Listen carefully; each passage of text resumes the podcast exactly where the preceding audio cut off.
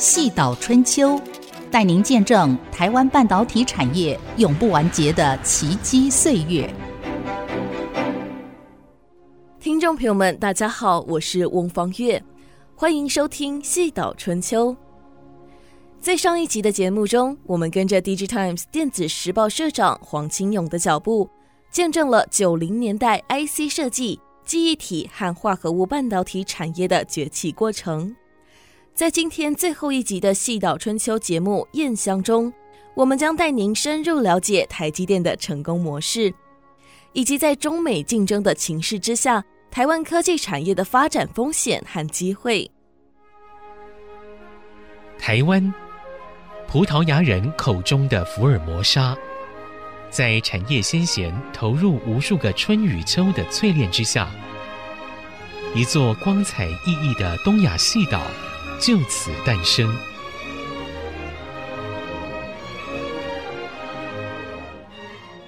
台湾半导体产业经历了漫长的起步跟成长，为全球科技产业带来极大的贡献。其中，台积电的崛起更是引起了国际的关注。但是，全球供应链的变动跟中美贸易战的爆发，它为台湾半导体产业的发展带来了新的挑战。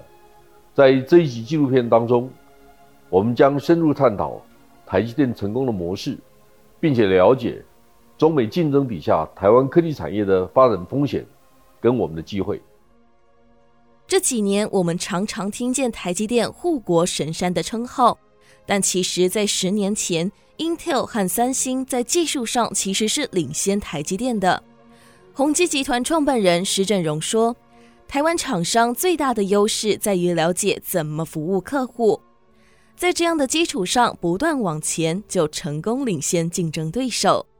在五六年前，甚至十年前，三星、英特尔想要进入晶圆代工，从技术的角角度，他们绝对没有问题。但是真正的问题，就他们如何服务客户或者经营的心态，这方面跟我们专精在做晶圆代工、做平台的思维是不一样的。实际上是后来台积电慢慢才起来了，最近五年才变成领先前。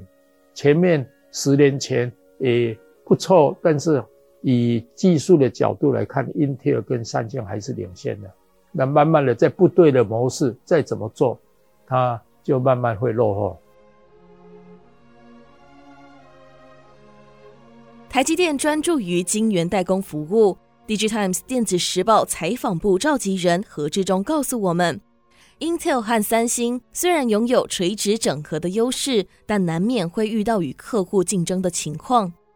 在半导体市场角逐激烈的情势之下，台积电用不与客户竞争的经营哲学，获得更多客户的青睐。我想，台积电跟三星跟 Intel 最大最大的一个不同，就是台积电不管是它的创办人张忠谋，或者是现在的总裁魏哲家。我强调一件事情，就是他们不与客户竞争。那我们其实知道说，三星跟 Intel 他们都比较偏向是整合元件厂 IDM 的一个模式。那什么是 IDM 公司呢？就是包括像晶片的设计、研发、制造，然后到销售，都是一条龙包办的一个公司哦。那甚至三星它还有自己的品牌，还有卖电视、卖智慧型手机等等。那它其实已经涉及到了终端的品牌。那这个 IDM 模式，或者是说我们说垂直整合这个模式的一个好处是说，它们上下游是互通的。那也许可以做一些资源的调配，比如说可能市况不好的时候做一些资源的调配。那台积电走的是什么模式？他们是一个专业的代工厂模式，也是专业的晶圆代工模式，不与客户竞争。那我们举个例来说好了，比如像 Intel 的一个竞争对手叫做 AMD，那 AMD 他们也有 PC 的 CPU、伺服器的 CPU 等等的这个晶片哦。那你可以想想看，他们在这个半导体市场这么竞争激烈一个态势之下，AMD 如果要选择去投片给 Intel。就请他来帮他做制造生产服务的话，当然，因为我们知道说，Intel 最近这几年很常讲它的 IFS 嘛，就是晶圆代工的一个服务哦。啊，他们两个这么的竞争，那如果要 MD 去投片给 Intel，在这么竞争的一个市场态势之下，呃，你认为说 MD 会不会有一些策略上面的一个思考？那再者，我们再提到另外一个例子是苹果的 iPhone，啊，苹果的 iPhone 是全球有名的手机品牌之一哦。那如果说他投片给三星的时候，因为三星也有他自己的智慧型手机。啊，两档这个手机品牌可以说是各居一个山头，一个是 iOS 阵营，一个是 Android 阵营。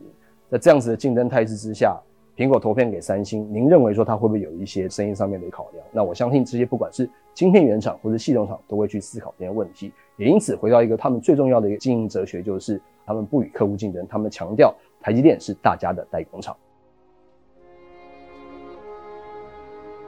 回想台积电爆发产能和产值的那一年，钰创科技创办人卢超群告诉我们，台积电拿下苹果独门订单的奥秘。台积电用 Apple 的精力加上它的 package 叫 Info，它就做出独吃苹果的生意。所以你看到台积电是二零一六年爆发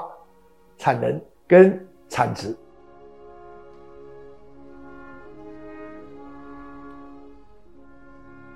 在台积电单独拿下苹果订单之前，一直都是台积电和三星分食苹果订单。DigiTimes 电子时报采访部召集人何志忠说，直到二零一四年，苹果把 iPhone 6s 搭载的 A 九晶片同时交给两家业者代工，最后发现三星在晶片效能上稍微落后台积电，让苹果决定投入台积电的怀抱。在苹果 iPhone A 十处理器的这一代。台积电才正式拿下了这个独门的订单，包括前端的先进制程跟后端的先进封装一条龙。那在此之前，其实台积电跟三星是分食这个苹果 AP 手机应用处理器的晶圆代工订单。那那个时候有一个很有趣的现象，就是在之前几代他们还分食订单的时候，就评测界评测了一下苹果手机晶片的一个效能哦。那发现说呢，呃，虽然是同一代的处理器，两家晶圆代工厂做出来这个效能好像有点差异哦，台积电略胜一筹。啊，这件事情当初三星可能有点脸上无光啊，因为毕竟这是同一款晶片嘛。那这样子一个关键是在于说，台积电在当初提出了一个关键的先进封装技术，叫做 InFO 整合型晶圆级扇出级封装。那这样子的这个封装技术呢，就是推使苹果愿意把这个一条龙订单全部委由这个台积电来代工制造。那这个先进封装技术呢，也一直延续到现在。这个 Fan-out 技术呢，而且是晶圆级的，它可以让手机晶片达到轻薄短小，兼顾这个效能，因为它。减少了很多封装载板的使用，那当然成本上面是比以往传统的载板级的封装技术稍微略高一点。不过，其实这背后有一些因素啊，就是这些大客户呢，比如说晶片的客户或者是系统厂的客户，他们也会考量到说，诶，我这个先进制程的晶片其实成本已经不低了。我们都知道说，随着这个先进制程的推进，我想五纳米啊、四纳米、三纳米到两纳米，其实这个用得起的晶片客户或者系统厂也越来越少，可能也是用手指头数得出来，可能五只手指头到三只手指头到两只手指头。这因为成本非常的不菲，所以需要这个先进封装的辅助，啊，让这个东西的风险降到最低。那对于客户来说呢，他们可以借由一条龙的这样子的生意去归纳说，诶，假设这个晶片如果出问题，有找台积电一家就可以解决了。那这多出来一点的成本，对于这些晶片商来说，也是一个风险控管的一个保证。我们再回头来看一下台积电的 3D Fabric，它的先进封装平台技术，它很多的技术其实都是源自于 Wafer Level，也是它是从晶圆级的技术去做一个延伸。啊，不管是 CoWoS、InFO，甚至是 3D IC 等等等等，其实都是一个 Wafer Level 出发的一个技术。那其实这个东西对有前段经验而且相当领先的台电来说，是一个绝大的优势。那当然，其实半导体业界现在谈一件事情，是说这个摩尔定律是不是已经要到了这个物理极限？那制程微缩可能也是有一个限制嘛。那现在可能到了两奈米以下之后，不管是成本啊，或者是本身物理极限的问题，已经使得这个半导体龙头厂不得不去思考说有没有什么方式可以。帮助这个摩尔定律延寿，那么先进封装就是一个其中非常重要的一个因素之一。其实 Intel 也有做它的先进封装，不过回过头来，其实也要考虑到说生意模式的一个问题哦。台电一开始就已经强调说他们不与客户竞争，所以不管你是 AMD、你是高通、你是苹果，你可以放心的来投片，委托我来做先进封装。可是 Intel 本身它还有自己的 CPU 要卖。他自己的 CPU 也采用他自己的先进封装技术，所以这个后续是不是客户在委托代工订单的时候有一些考量？这个我相信，其实不管是大的系统厂或是大的晶片商，也会有他自己的一个策略。其实我们看到像高通或联发科这样，他们都是同样都是做这个手机晶片的公司，其实他们都比较倾向于说这个多元分散风险的一个策略，就是他们觉得说，诶，尽管我可能这投片的选择不多啦，可能就台积电跟三星不多，没有几家。但是在封装厂的选择上面，他们通常都会多多的这个比较一下这个成本啊、价格啊等等等等的各种因素。不过，因为我们知道说，当初这个业界对于这个 InFO 其实有一些解析，InFO 其实是一个相当克制化的一个技术。那其实我们也可以这样讲，当初就是为了苹果有点量身打造的一个意味。那直到了现在，其实所谓的晶圆级扇出封装，目前唯一一个有大规模商业量产实力，然后。跟经验的，其实也只有台积电本身而已。那其实其他家虽然有类似这样子的技术，可是就是呃都还没有到真正就是放大量的一个阶段了。那甚至因为这样大规模量产经验的这个背后的支撑，其实呃大家在比较说，如果我同样是扇出型封装的时候，你由封测厂或者由三星来做，可能成本还会比台积电略高一些，因为毕竟还有良率的考量、量产经验的不足等等等等。那也是为什么大家会讲说，诶，三星最近好像在先进封装这一块的部分有一些想要急起直追的一些动作。之前也有一些他挖角，比如像曾经在台积电任职过的这个研发人员这样子的新闻。当然，我们说台积电如果说领先这个三星，如果十年可能有点太夸大了一点，但不过以这个量产的成熟度而言，领先了两到三年，我相信是没有问题的。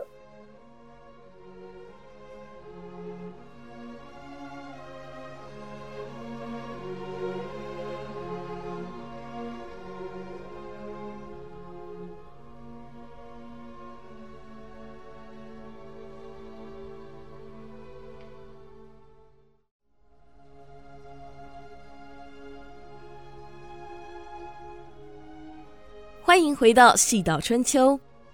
面对现在中美竞争的局势，Digitimes 电子时报采访部召集人何志忠告诉我们，台积电在全球半导体产业具有关键地位。不过，在拥有许多一线大咖客户的态势下，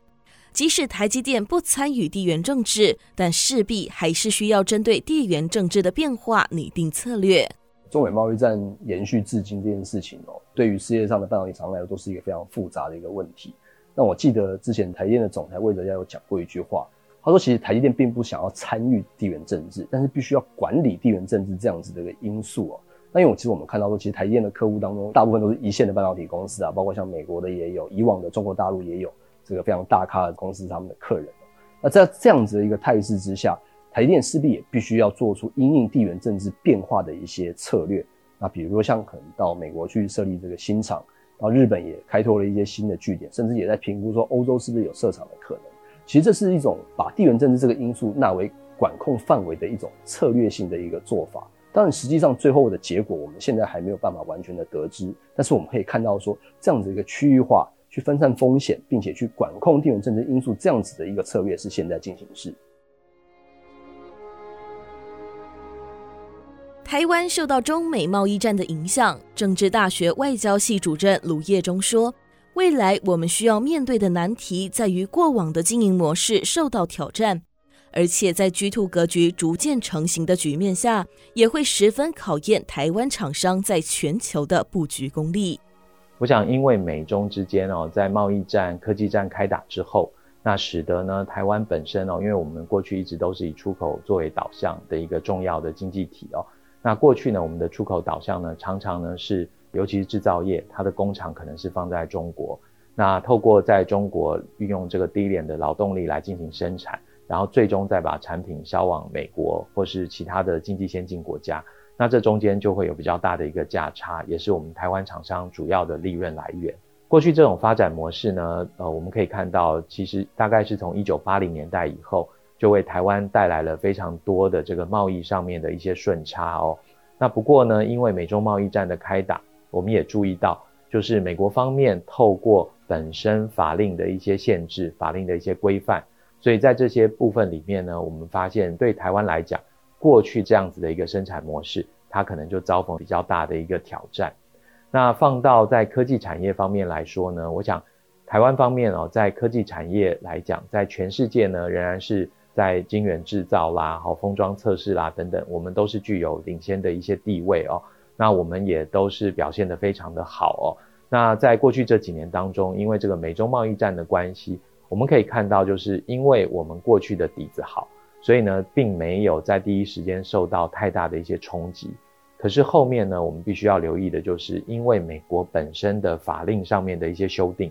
那它可能呢会使得我们过去的生产模式。或者是研发模式可能会面临一些压力，那这些压力呢，最主要还是根源于哦，因为美国本身它注意到，在科技产业这一块，如果不对包括中国这样子一个崛起中的强权哦有所规范的话，那很有可能就会威胁到美国在全球科技产业领先的龙头地位。所以对美国来说，它透过国内法律的一些修订，然后包括了美国商务部。它有这个发布了相当多的一些法律的规范哦。那这里面呢，也包括了不管是对美国的公民、美国的绿卡持有者，如果你要到一些特定的国家去进行有关于这个晶圆的开发或是晶片的生产等等，它可能都必须要先取得事先的同意哦。那透过这样子一些规范，我们可以看到这个是在这些规范下面所谓的棍棒的部分。那另外呢，它也提供一些诱因，好，比如说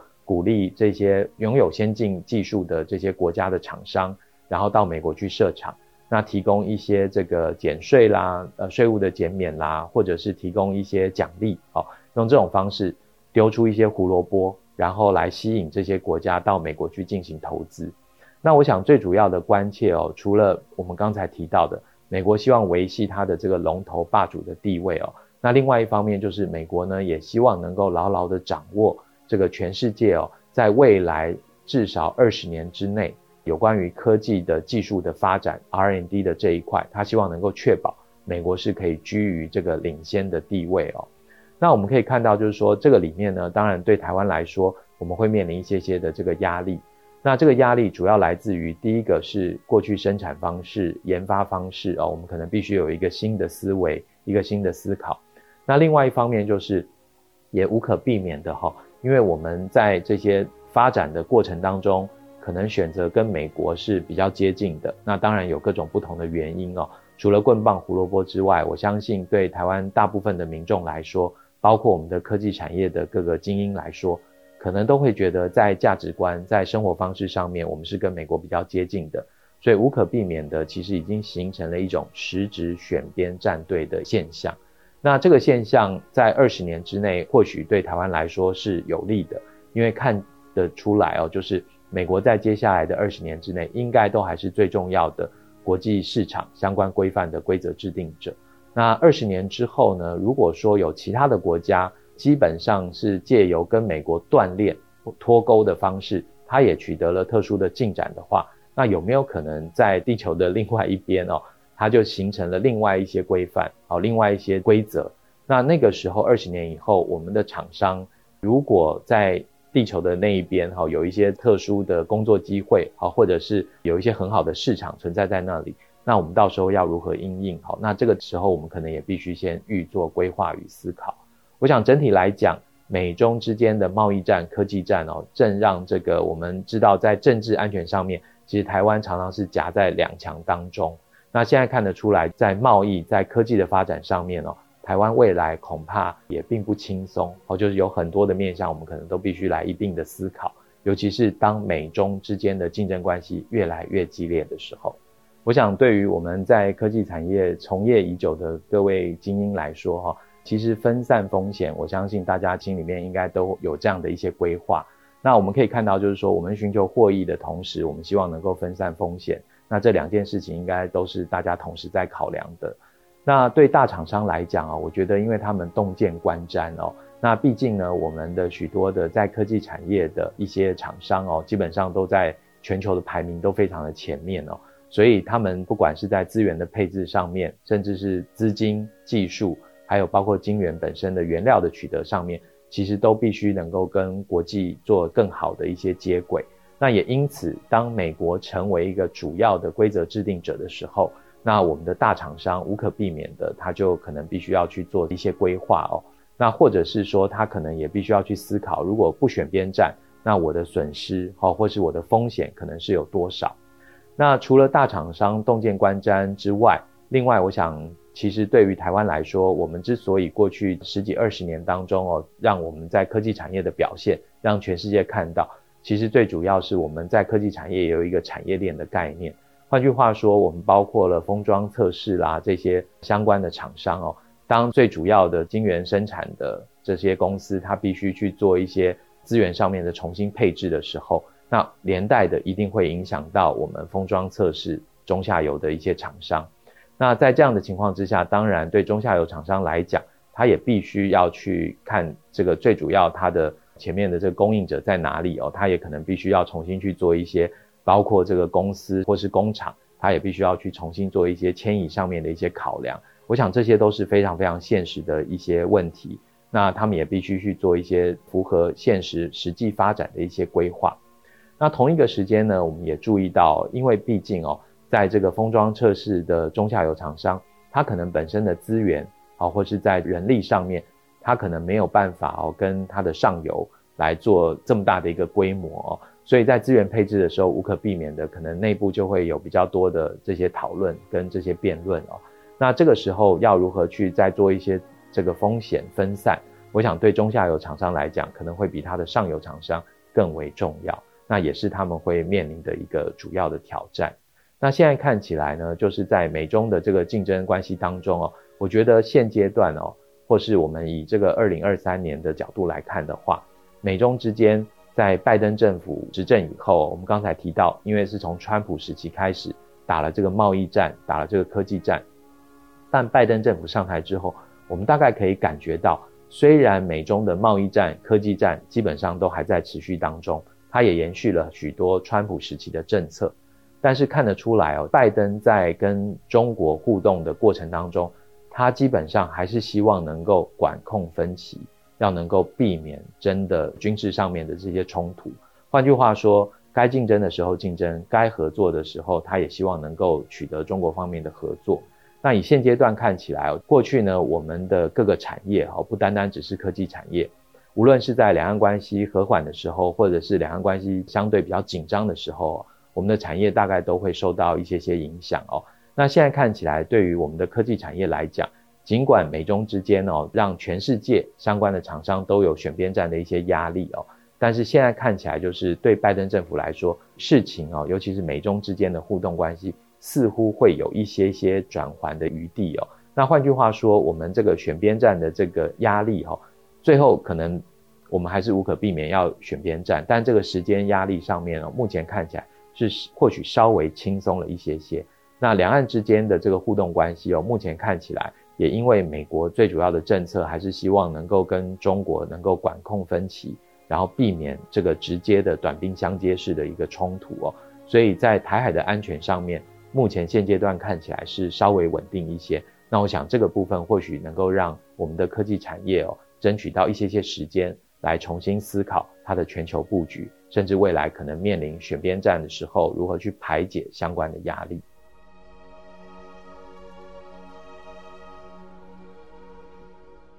半导体产业是台湾经济发展的重要引擎，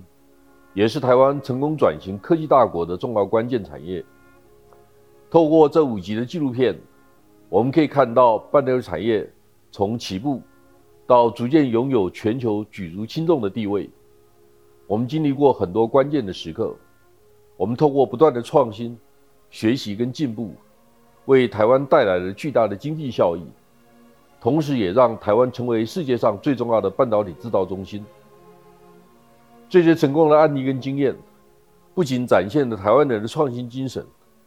尝试的勇气以及对未来的信心，更让我们了解到半导体产业对台湾的重要性，体现了产业前辈的耕耘跟他们的智慧，在全球半导体产业的发展史上，台湾写下了不可忽视的一段篇章。在 DigiTime 成立二十五周年的现在，我们透过《细岛春秋》这部纪录片，跟大家一起见证产业的发展跟成长的过程。希望这部纪录片。能够让荧幕前的您，不只是欣赏这些由产业前辈们辛苦灌溉而成的花朵，更能理解成长的过程跟他面对的艰辛。以上就是我们五集纪录片的内容。细岛砥砺生领袖，大笔如椽写春秋。细岛春秋，谢谢您的收看。